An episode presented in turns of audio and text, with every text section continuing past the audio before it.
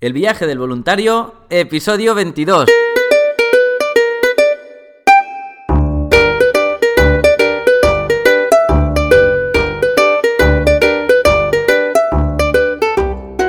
Hola, muy buenos días. Bienvenidos una semana más al podcast donde vamos a hablar sobre el turismo responsable, experiencias de voluntariado, los tipos de programas, diferentes países y todos, todos los consejos necesarios para preparar tu viaje solidario. Hoy, sábado 23 de marzo de 2019, ya primavera, chicos, ya estamos preparando aquí el viaje de Semana Santa, el viaje de verano, lo que queráis. No os imagináis la de voluntarios que estáis eh, llamando, preguntando para los diferentes países. Me encanta, muy buena elección. Hoy va a ser un programa rápido de algunas preguntas que estaban acumuladas de una temática, la temática de, bueno, trabajo, trabajo con niños, trabajos en escuelas. Pero antes, como siempre, voluntarios, W, Adventure Volunteer, Organización de Voluntariado Internacional, prácticas universitarias, turismo responsables, para hacer cualquier tipo de viaje, puedes ir cuando quieras. La gente me está preguntando, pero Sergio, ¿cuándo voy? ¿Cuándo es cuando están abiertas las plazas? Ya, los proyectos están prácticamente todos abiertos todo el año. Si quieres ir a cualquier programa y se te encaja llegar un miércoles 13 de junio, si cae miércoles que no lo sé, pues allá que te recogeremos del aeropuerto. No te preocupes, entendemos que cada uno tiene las vacaciones cuando las tiene, entendemos que los vuelos de un día para otro puede ser muy caro. Intentamos siempre tener esa flexibilidad en medida de lo posible para que puedas acoplarte, digamos, a tu, un poco a tu manera, ¿no? El viaje solidario. Pero sí, no te preocupes que las recogidas, todo va a ser lo mismo, así que no me enrollo más. Ahora sí, voluntarios, vamos con un programa flash, unas cuantas preguntitas acumuladas y acabamos pronto, que aquí ya tenemos sol y hay que ir a pasear. bueno, empezamos. Ana de Valencia nos cuenta, ¿hace falta antecedentes penales para colaborar en centros? Eh, sí, bueno, sí, no, eh, no en todos. Según si es en el centro de enseñanza, por ejemplo, de Panamá, y no los pedimos porque ahí vas a estar de apoyo y son niños que no quizás no están en, en unos riesgos de exclusión social o no son orfanatos sociales. Ya hablaremos de eso, que no hay orfanatos eh, como tal. En orfanatos sociales sí que tienen padres. ¿Vale? Pero sí, antecedentes penales y, ojo, y sexuales, los dos. De todas maneras, cuando vamos a trabajar con niños, por ejemplo, en riesgo de exclusión social, como serían los chavalitos que están rodeados de tanta droga en Cartagena de Indias, en Colombia, o si vas a trabajar con las niñas, ¿no? Con el empoderamiento, en enseñanza, en apoyo, en moral con niñas embarazadas, pues ahí sí que te pasamos a nuestras compañeras de íntegra, que lo dejo enlazado en las notas del programa. Es, es un gabinete, es como un coworking, una es, amiga nuestra de la asociación, que es psicóloga, pero también hay un poquito de, todo que se han juntado y ahí pues ellas hacen un poquito el filtro porque yo no soy psicólogo. Más o menos casi ya lo soy de, de tanto hablar con voluntarios, uno ya sabe un poco lo que busca, lo que quiere, lo que no, pero sí que es cierto que si vas a trabajar con algunos programas en concreto, te derivaremos a las compañeras ¿vale? Para que te hagan algunas preguntitas, sobre todo también por ti, ¿no? Para que, por ti, por el programa, por todo. Gema, de Madrid, pregunta, quiero hacer un voluntariado con niños. He visto que hay muchísimos en diferentes países y de diferentes tipos. ¿Qué tipo de voluntariado me recomiendas? Bueno, mira, tienes orfanatos sociales, que es lo que hemos hablado antes de que no son orfanatos, son que tienen padres, ¿vale? Entonces es como un centro de cuido, normalmente siempre está en zona rural y eh, de lo que se trata es de, pues al final generarles amor, apoyo, eh, enseñanza didáctica, ¿no? Algo que diferente, porque sí que van a, normalmente están en centros sociales o con monjas o en algunos centros donde les becan durante a lo mejor tres semanas están sin ver a sus padres y luego un fin de semana al mes suben a donde vivan sus padres, suelen ser súper humildes, de, a veces no hay ni siquiera accesos, no hay caminos para poder ir a las escuelas, entonces digamos que están ahí. Los orfanatos como tal, que muchos niños que en teoría no tienen papás y eso, sinceramente cada vez me está enfadando más el tema porque sí que es cierto que hay algunos, que sí que es cierto y están verificados que así es, pero cada día están abriéndose más que no. Y eso nos enfada mucho porque al final los niños tienen que estar con sus padres, los padres se hacen cómodos porque van voluntarios, van allí, entonces voluntarios, buscar otros programas que no sean de orfanatos, por favor. Eh, hay muchos donde podéis hacer un gran apoyo y si son de orfanatos, que los hay, como hablamos el de Uganda, por ejemplo, de Fort Portal, eh, que, que, esté, que sepáis seguro que está verificado, que se hace una buena labor, ¿vale? Pero no, no orfanatos que abren cualquiera al orfanato a jugar con los niños y hacer una foto, el típico Salvador Blanco, no, eso no, por favor. ¿Qué más puedes ir? Puedes ir a centros de cuidado y desarrollo infantil. Eh, digamos que estaríamos hablando de que las mamás van a trabajar. Esto pasa mucho en Latinoamérica.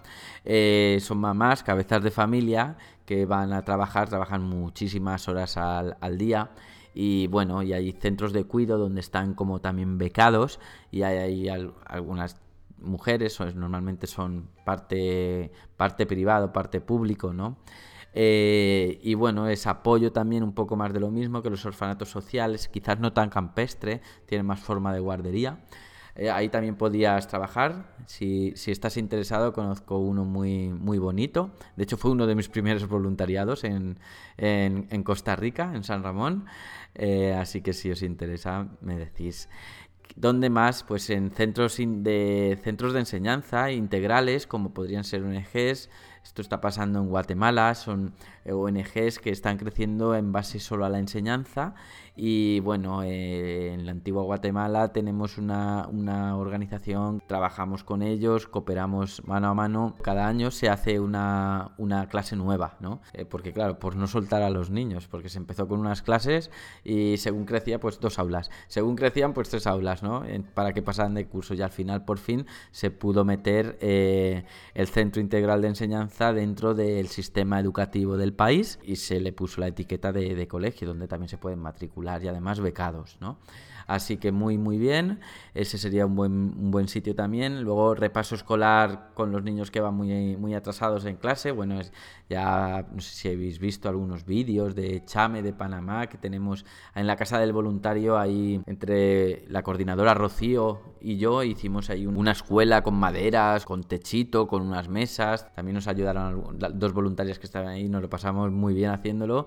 Y luego eh, hace de, de repaso escolar cuando los niños, después de comer, almorzar que se dice allí salen, pues allí vienen y se les, bueno, pues se hace repaso escolar, pero también se hace cine, tenemos pensado hacer ahora también un periódico, o sea que es muy muy interesante también al fin y al cabo siempre es todo esto viene bajo unas premisas pero también sobre todo la habilidad que tú tengas ¿vale? ¿Qué más también? Enseñanza, enseñanza a niños que quieren ser monjes budistas, ¿no? Entonces ahí también tienes eh, otro tipo de enseñanza.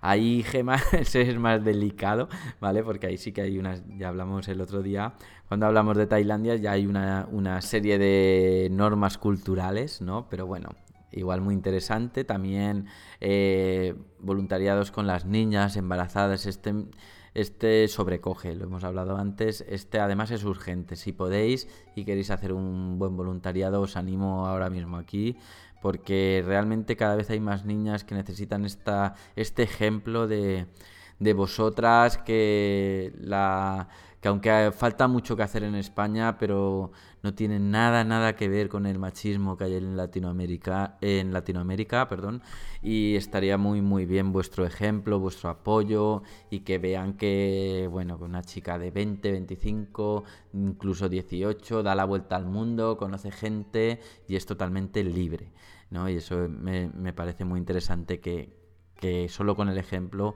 aportaríais un montón.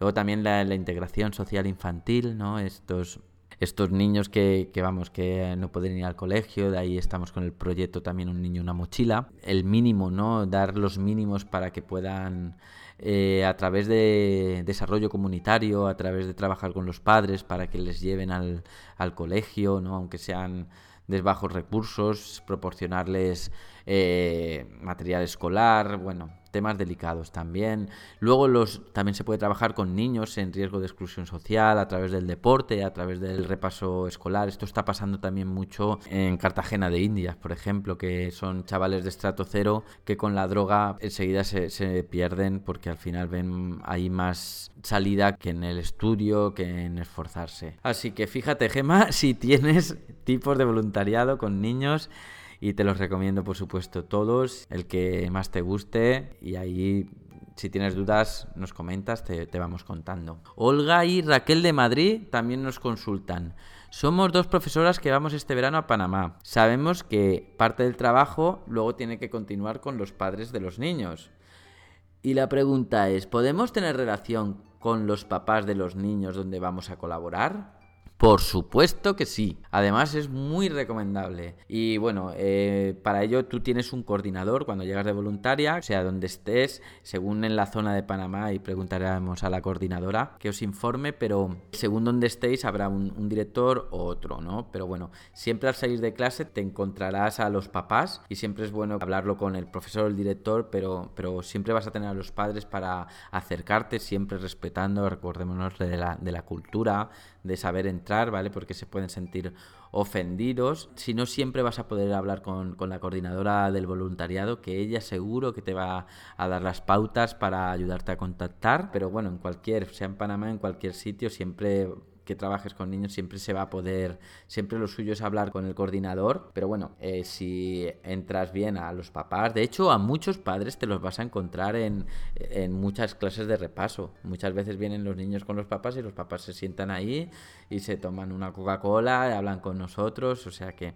por supuesto que sí, es muy interesante.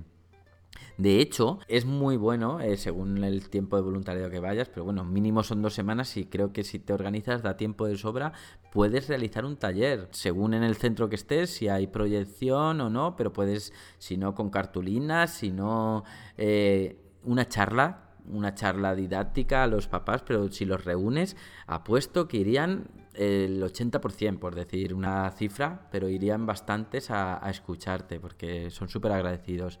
Así que os animo a las dos a que hagáis todo eso y más. Cristina de Barcelona nos pregunta, ¿qué perfil debe tener un voluntario para cooperar con niños? Es lo que hablamos al principio, ¿no? Pues una actitud positiva, sobre todo. Prefiero eso a todos los másteres y carreras. Actitud positiva. Eh, una empatía, que sea una persona empática, ¿vale? Colaborativa, porque al final vas a tener que estar con otros voluntarios, con personal local, entonces si impones tus reglas y lo quieres hacer, hay que tener en cuenta de que hay que ser flexible, estamos en otra cultura. Entonces un perfil que tienes que tener claro que no vas a cambiar el mundo, que lo que vas a hacer es colaborar, eh, llevarte una bonita experiencia, ver otro ejemplo. Nos, nos pasa mucho las que son de voluntarias o voluntarios profesores, ¿no? Maestros, que cuando llegan a un país que, que entienden perfectamente, como podría ser cualquiera de Latinoamérica, muchos lo entienden, saben que es otra cultura, pero muchos se tiran la mano de la cabeza y se enfadan con los profesores, se enfadan con los padres. Y, eso es porque quizás eh, la impotencia, que lo entiendo perfectamente, eh, de querer cambiarlo todo tan rápido y no va así. O sea, sí que no es tan fácil eh, cambiar una cultura de la noche a la mañana, de hecho no se puede. Lo que se puede es dar ejemplo, aportar lo máximo posible y tener sobre todo esa empatía para saber transmitir. Si tienes una empatía y te pones en el lado del profesor, del padre, pues quizás le hagas ver cómo podría eh, enfocar su manera de, enseñar, ¿no? Una inducción al profesorado que, invitamos muchos eh, voluntarios a que lo hagan. Entonces, al final se basa en intentar abordar toda la problemática de niños en riesgo de, exclusión social y con mucho tacto y mucho respeto, sobre todo. Vamos con Laura de Gijón. ¿Qué tiempo mínimo se requiere para el voluntariado? Bueno, creo que lo he dicho antes por ahí, ya se están mezclando las preguntas. Laura, dos o tres semanas mínimo. Yo entiendo que cada uno tiene su trabajo, no hay que excluir a, no hay que estar en el paro o no hay que tener una vida nómada para, para poder hacer esto. Eh, pero sí, no es lo mismo ir que puedes ir a hacer un trabajo con elefantes, con tortugas desde una semana quizás, pero todo lo que puedas, todo, todo lo que puedas por ti, por lo que vas a transmitir si bien es cierto, cuando tú te vas llega otro voluntario, hay un coordinador, hay trabajadores locales que están continuos, el programa nunca se abandona, pero un poquito por tu experiencia también, ¿no? Porque al final los dos primeros días, quieras que no, estás un poco perdido, ¿no? entonces, eh, si estás solo dos semanas, que son diez días colaborando, estás ocho, que cuando quieres disfrutar, cuando quieres aportar y cuando te dices, pues ahora voy a hacer esto y voy a crear esto y voy a hacer una charla, quizás te tienes que ir. Entonces, todo lo que puedas en medida de lo posible, obvio, no vas a dejar el trabajo, no podemos, pero, pero bueno, lo ideal serían cuatro o seis semanas, eh, pero nada, si no, dos, tres a partir de dos, ya en casi todos ya está autorizado la colaboración. ¿Vale? Y vamos con la última pregunta. Os he dicho que era un, podcast rapidito, oye, que últimamente me, me, enrollo. Los iba a hacer de como de 14 minutos, 12 minutos, y hago algunos de 30 minutos, de 25, de 35. Digo, madre mía, Sergio, ¿cómo te gusta hablar? Así que nada, a ver, Francisco de Jaén nos cuenta. Soy contable en una empresa, mira qué bien. ¿Podría, además de dar matemáticas a los chicos, ayudar con los balances de la organización local? Pues por supuesto, sí. Y además creo que les vendría genial. Es que no sabéis las de ONGs que desaparecen, sobre todo pequeñitas y en estos países porque no se organizan, porque piensan que...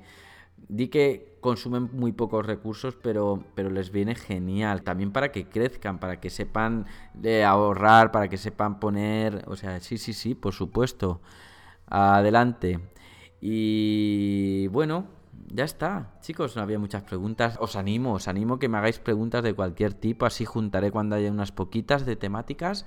De todas maneras, sobre esto de preguntas y niños, estos días he estado hablando con, voluntarias, ¿no? Que están interesadas en ir Cuzco, en, hacer un voluntariado. Y bueno, me he encontrado con voluntarias muy, muy interesantes, así que espero poder invitar a alguna en el podcast, que ya, le, ya hemos comentado. Sería un placer tener a perfiles tan profesionales para que nos contaran desde su punto de vista, ¿no? Porque recordar que al fin y al cabo yo soy solo eh, un cooperante con muy buena fe, que tengo unas profesiones detrás de carpintería, de fontanería. Con toda mi humildad se intenta hacer siempre todo lo mejor posible, pero claro, una carrera de de trabajo social, una carrera de psicología, pues siempre nos va a aportar mucho más a este podcast que es solo lo que yo cuento. Así que, y quien se anime, vamos, eh, Francisco, tú también, como contable, que quien se anime, invitadísimo está aquí. Recordar que si queréis venir al podcast, eh, bueno, quien dice venir dice eh, virtual, porque al final con un enlace hacemos el podcast en, en, buena calidad, pero no todo el mundo puede venir a Valencia, ni yo puedo ir a todas las ciudades de España. Pero bueno, me enviáis un correo a, a o a través de www.adventurevolunteer.org barra consultas, incluso para cualquier, proponer otro tema, para cualquier cosa, ¿vale? Así que si os ha gustado el podcast, este podcast flash rápido, eh, me ponéis un me gusta en iVoox, en Spotify, en iTunes, en Google Podcast, donde queráis. Así que el próximo sábado volvemos ya Vamos a ver si hablamos sobre algún país donde puedas viajar, sentirte, moverte y envolverte con su naturaleza. Ahí veremos cuál es. Hasta entonces me despido. Os deseo un feliz sábado, un bonito domingo y hasta la próxima semana.